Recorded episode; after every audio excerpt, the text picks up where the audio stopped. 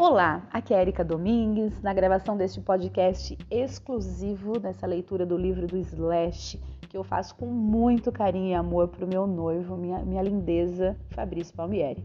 E claro, para todos aqueles que estão acompanhando essa leitura incrível. E hoje nós vamos começar um novo capítulo, que é o capítulo 8, que tem o título Com o Pé na Estrada. E, como sempre, como de costume, existe uma introdução aqui ao, no início do capítulo. Então, bora ler essa introdução. Posso dizer uma coisa sobre os destaques musicais de 1987. Foram mais o estereótipo dos anos 80, a meu ver, do que a década inteira junto. Em 1987, Live on a Prayer ficou de 14 de fevereiro a 7 de março em primeiro lugar nas paradas, mais semanas do que qualquer outro single naquele ano. Em 1987, Whitney Houston tornou-se a primeira artista solo feminina a ter seu álbum de estreia como número 1. Robert Palmer foi premiado como Grammy de melhor performance vocal de rock por Addicted to Love e os Eurythmics Eu, eita, não sei falar isso. Eurythmics. Bom, acho que é isso levaram o Grammy de melhor interpretação de rock para grupo pela canção Missionary Man. Dirt Dancing, Ritmo Quente Três Solteirões e um Bebê foram os grandes filmes daquele ano, e todas as músicas que tocavam no rádio eram açucaradas e excessivamente produzidas. Who's That Girl, de Madonna, Big Time, de Peter Gabriel, Gabriel Baking the Height Life Again, de Steven Winwood, a indústria fonográfica estava cheia de outras más ideias em 1987. O CD já havia sido lançado, mas os poderosos decidiram, decidiriam que os singles em cassete eram o futuro e lançaram esse formato com uma canção de Brian chamada Hate of, Hate of the Night. Nossa, hoje está difícil ler a palavra inglesa aqui, Jesus. Hate of the Night, deve ser isso. Que resistiu tão pouco ao teste do tempo quanto os singles em cassete. Quanto ao hard rock de verdade de 1987, o Aerosmith teve seu retorno com Permanent Vacation, mas, exceto por Ragdoll e Duddy, Look, Look Like a Lady, as músicas mais tocadas nas ondas do rádio eram as mais fracas. Havia Here I Go Again, do Wild Snake, Alone to Hurt, Once Beating do Great... Eita. Alone to Hurt, Once Beating do Great Right e o cover de Billy Idol de Mono Mono. Gente, tem umas letras meio estranhas aqui, mas tudo bem. E em algum ponto entre os dois extremos, lá estávamos nós. Nem o Guns N' Roses, nem Appetite for Destruction enquadravam-se em nenhum nicho pré-existente do cenário musical de 1987. E por mais que tivéssemos conseguido, foi o mesmo de sempre. Tivemos de conquistar o nosso espaço. Então vamos começar essa leitura. Gente, desculpa aí pela má leitura das palavras em inglês, tá? Bora lá, vamos começar essa leitura então desse capítulo 8 com o pé na estrada. Appetite for Destruction foi lançado em 21 de julho de 1987, com pouca ou nenhuma receptividade estrondosa. Para não ser injusto, direi que foi um sucesso no circuito underground. Recebeu uma pequena aclamação, transmitida de boca em boca, a exemplo de Killing All, do Metallica. Encontramos os primeiros fãs no The Cult depois que o líder e vocalista Ian Astbury, Astbury nos viu tocar no Marquis, em Londres. Mais tarde ele me disse que soube imediatamente que faríamos tremendo sucesso. Ian obteve um contrato para nós como a banda de abertura durante uma etapa de dois meses da turnê norte-americana deles para a divulgação do Electric. Esse álbum foi produzido por Rick Rubin e representou um grande distanciamento das raízes de influência gótica do The Cult. Fez sentido que quisessem uma banda de hard rock como a nossa abrindo seus shows, porque Electric soava como se tivesse sido gravado em 1973. O The Cult tinha um imenso público mundial àquela altura, e embora Electric acabasse se tornando o álbum a fazer isso por eles, a banda ainda não atingira tão grande sucesso nos Estados Unidos. Conheci o disco através da gata com quem dormia na época. Garotas eram um meio infalível de, para usar uma gíria da época, se descobrir o que estava na crista da onda. Sempre pareciam antenadas em relação aos álbuns do momento. Antes de partirmos na turnê do The Cult, fizemos o videoclipe de Welcome to the Jungle, que foi o nosso primeiro. A gravação levou dois dias. No primeiro dia, gravamos todas aquelas pequenas tomadas que definem cada um de nós como personagens individuais do clipe. Axel desce de um ônibus, Izzy e Duff são vistos na rua e etc. Se você pisca, perde a minha aparição. Sou o bêbado sentado na soleira de uma porta com uma garrafa de Jack Daniels dentro de um saco de papel pardo. Gravamos essas cenas na Lebris, diante de uma pequena loja que nosso diretor, Nigel Dick, encontrara. Eu tinha alguma familiaridade com o longo e árduo processo de se gravar um videoclipe. Fui figurante no vídeo de Michael Schenker de uma música do seu álbum Assault Attack, em 1982. Durante o início da noite, enquanto aguardava para a gravação da minha cena em Jungle, enchi a cara. Achei aquele ciclo constante de correr e esperar, que é padrão em qualquer tipo de filmagem ou gravação de vídeo, tão entediante que quando enfim eles se viram prontos para a minha cena, acabou sendo mais um retrato fiel. O vídeo capturou onde eu estava naquele momento. Um minuto depois o diretor gritar corta, entrei numa briga com o nosso empresário, Alan Niven, por, por causa de não sei o que. Nem ele sabia. Eu o mandei para aquele lugar e então saí perambulando pela noite e peguei uma carona para sabe-se lá onde. Na noite seguinte, gravamos no Park Plaza Hotel, que era onde ficava o Screen Club de Daily Glória. Daly é uma celebridade na noite de Los Angeles, que possuíra e dirigira uma variedade de clubes. O Screen era o mais famoso. Naquele segundo dia, as gravações foram igualmente demoradas, mas ao menos a banda foi gravada tocando a música ao vivo. Fizemos daquilo uma festa. Apresentamos a música no cenário fechado e depois abrimos o clube e o enchemos com uma plateia tocando a música três vezes seguidas. Foi o máximo. E também o encerramento do nosso primeiro videoclipe. Passado um dia ou dois, talvez uma semana, partimos na turnê com o The Cult como banda de apoio durante um período de apresentações de dois meses, agosto e setembro, pelo Canadá, a costa leste e o sul. Essa turnê foi sensacional. Nada da costumeira sacanagem aconteceu, do tipo em que a banda principal sabota aquela que faz a abertura, baixando o som dela de modo a causar um impacto bem maior quando sobe ao palco, enfim. Acho que o The Cult contornara aquele problema ao nos escolher, uma banda de Los Angeles sobre a qual ninguém ouvira falar. O que quer que tenha sido, havia uma grande camaradagem entre nossos grupos.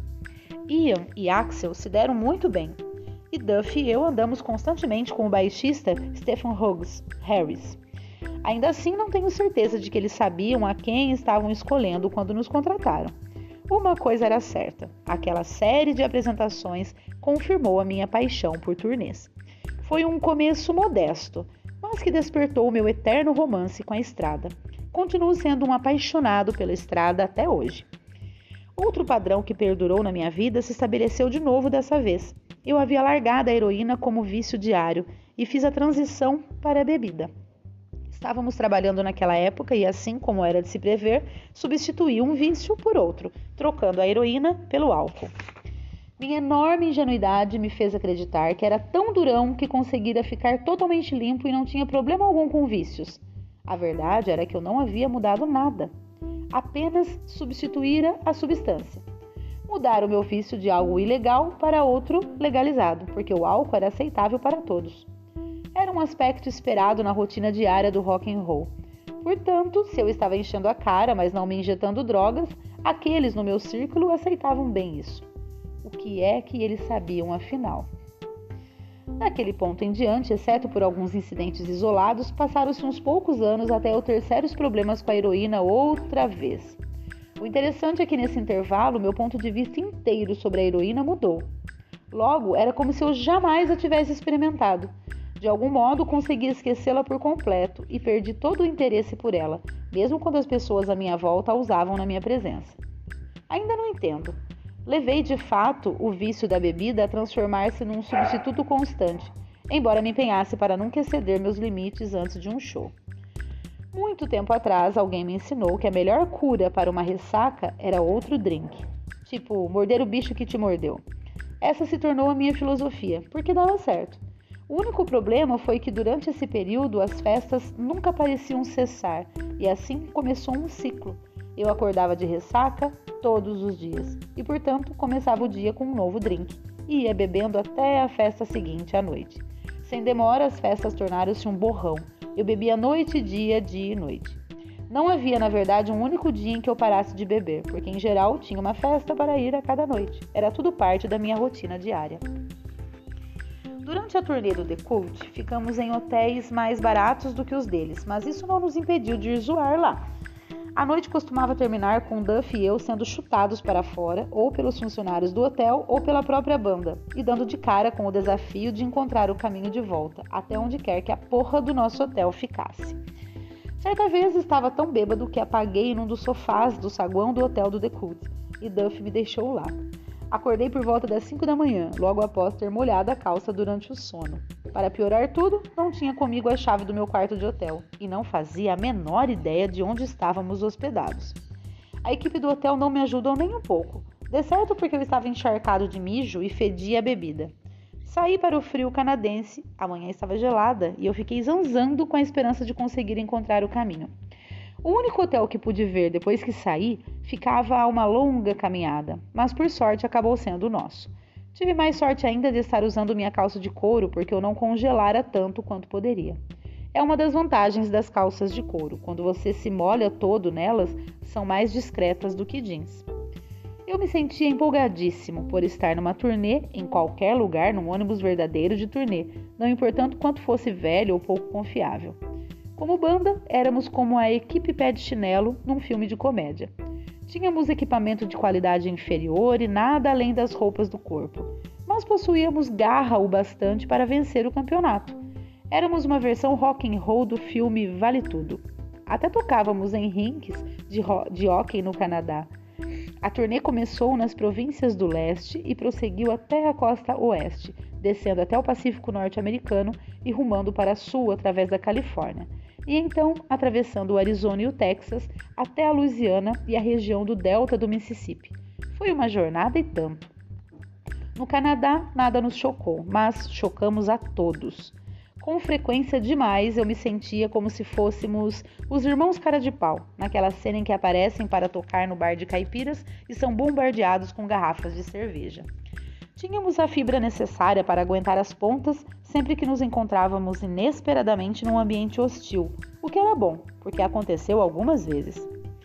Mesmo quando isso não acontecia, por todo o Canadá atraímos olhares estranhos onde quer que aparecêssemos. Achávamos que éramos norma normais, mas eu podia ver com toda a clareza que a maneira como nos portávamos não era normal para aquele povo, em absoluto, ou para qualquer outro povo, aliás. Éramos um bando de baderneiros que achavam que sabiam tudo, mas na realidade não sabíamos nada. Imagino que o Decult olhava para nós como uma imprevisível pilha de equipamento. Alguns deles se interessavam por nós porque tínhamos um timbre único, mas éramos uma máquina que poderia dar defeito a qualquer momento. O vocalista do cult, Ian Artsburg, se divertia a beça com nosso jeito explosivo. Ele gostava daquilo. Em sua cabeça éramos ferozes, vorazes e tínhamos todas as qualidades que o pessoal experiente do rock inveja. Ian tinha razão, éramos tudo isso e muito mais, como um pó efervescente numa lata de coca. O guitarrista do cult, Billy, du Billy Duffy, por outro lado, apenas parecia ser do tipo: sim, tanto faz. Ou não estava interessado, ou acreditava que éramos autênticos. De qualquer modo, com bastante frequência, eles paravam para dar uma olhada nas nossas traquinagens. Cumprimos a nossa parte e fizemos nossas apresentações todas as noites naquela turnê, mas a verdade é que nunca me senti satisfeito fazendo aqueles shows. Ainda tínhamos de nos tornar uma entidade sólida em termos de turnês. Ainda não éramos profissionais experientes e o fato me incomodava. Éramos um entretenimento, talvez pelo fato de sermos tão displicentes Aparecíamos sem experiência alguma, apenas as roupas do corpo, o equipamento no palco e um punhado de músicas para tocar para pessoas que nunca tinham ouvido falar de nós. É possível que fôssemos os únicos a saber que havíamos lançado um disco. Tocávamos em rinques de hockey, teatros e em alguns pequenos festivais com um punhado de outras bandas na programação. E por mais que eu estivesse feliz em tomar parte de uma turnê, o que para mim era simplesmente o máximo, não consegui esquecer que não era tão bom quanto devia ser. Na minha cabeça, nunca chegávamos lá porque a nossa presença num grande palco não estava à altura. Mas isso era apenas eu sendo super crítico, o que é, sem sombra de dúvida, parte da minha personalidade. era incapaz de arrasar naquelas apresentações como imagino que os Sex Pistols teriam feito. Dito isso, foi como uma recepção de boas-vindas quando a turnê do The Cult chegou à arena de Long Beach. Eu ficara zanzando por lá até tarde da noite, até tarde na noite anterior, olhando para a construção embasbacado. Eu tinha visto ali Ozzy, ACDC, Black Sabbath, Judas Priest, Billy Idol e outros mais. E por tanto tempo que achei que tocar naquele lugar significava que nós tínhamos conseguido. Eu assisti ao Hatch ali contra a minha vontade. Yvonne fora namorada do vocalista Stephen Pierce, na época em que a banda ainda se chamara Mickey Hat. Hat. Na época em que ela e eu estávamos juntos, o grupo foi a principal atração ali. E Ivone ainda sentia tanto orgulho dele que tivemos de ir embora. Que tivemos de ir, embora Stephen fosse um completo panaca. Ela estava radiante com o fato de o Hat ter conseguido, de ter passado de um grupo vivendo num apartamento barato a estrelar na arena de Long Beach. E então, naquele momento em que eu também conseguira que nossa banda ia fazer aquele show, fui tomado por uma sensação de tremenda realização. Para uma banda importante em turnê, no grande esquema das coisas, tocar para 5 mil pessoas ou mais na arena de Long Beach não era café pequeno. Para nós, na época, era tudo. Foi uma recepção de boas-vindas adequada também. Entramos na arena e estacionamos o ônibus na rua diante do hotel. De algum modo, conseguimos azarar duas garotas que estavam lá mesmo na calçada, e uns dois dos caras as levaram para os fundos do ônibus. Então nós nos registramos no hotel e depois eu fiquei bebericando o meu drink, olhando para o além, do outro lado do estacionamento, onde a construção se elevava no horizonte, imensa. No dia seguinte, nossos amigos de Los Angeles apareceram e, quando nos apresentamos, eles nos deram mais atenção do que todas as multidões canadenses juntas. Foi sensacional! Estávamos em casa, nós nos adaptamos à rotina de turnê com toda a naturalidade. Estávamos com o pé na estrada e curtindo isso logo de cara. Fôramos feitos para aquilo. Passamos pelas etapas sem precisar tentar demais. Quando chegamos ao Arizona, creio eu, tivemos nossa primeira experiência com groups. Não das do tipo que queriam transar com a gente porque eram nossas fãs. Já havíamos tido nossa, tido nossa cota dessas em casa. Aquelas garotas eram o tipo de groups que transavam com todo mundo de qualquer banda a todo momento. Em geral, as groups tinham entre 17 e 22 anos. Se estavam com uns 25, na certa já haviam tido a experiência algumas vezes, talvez muitas. E não nos esqueçamos das mais velhas, que costumavam fazer parte de um combinado bizarro qualquer de mãe e filha. Mas, de certa forma, as grupos dos lugares mais afastados, afastados eram mais fáceis de entender do que as de Los Angeles. Havia o mínimo de cultura onde essas meninas viviam, e elas se determinavam a fazer parte da ação o máximo possível quando ela passava pela cidade. Era algo quase respeitável. Quando não estávamos nos apresentando, Axel sempre se acomodava numa sala de estar dos fundos, descansando sua voz e dormindo. Às vezes, quando tínhamos um dia de folga, ele dormia lá em vez de se registrar no hotel. Ainda assim, saía de vez em quando para se divertir com o resto de nós, e isso era sempre ótimo. Tudo ia às mil maravilhas àquela altura. Para colocar dessa maneira, nós subíamos ao palco sem atrasos. A camaradagem era grande. Éramos o grupo perfeito de caras para fazer uma turnê juntos. Não que eu tivesse alguma outra experiência para comparar a essa, mas estávamos muito contentes.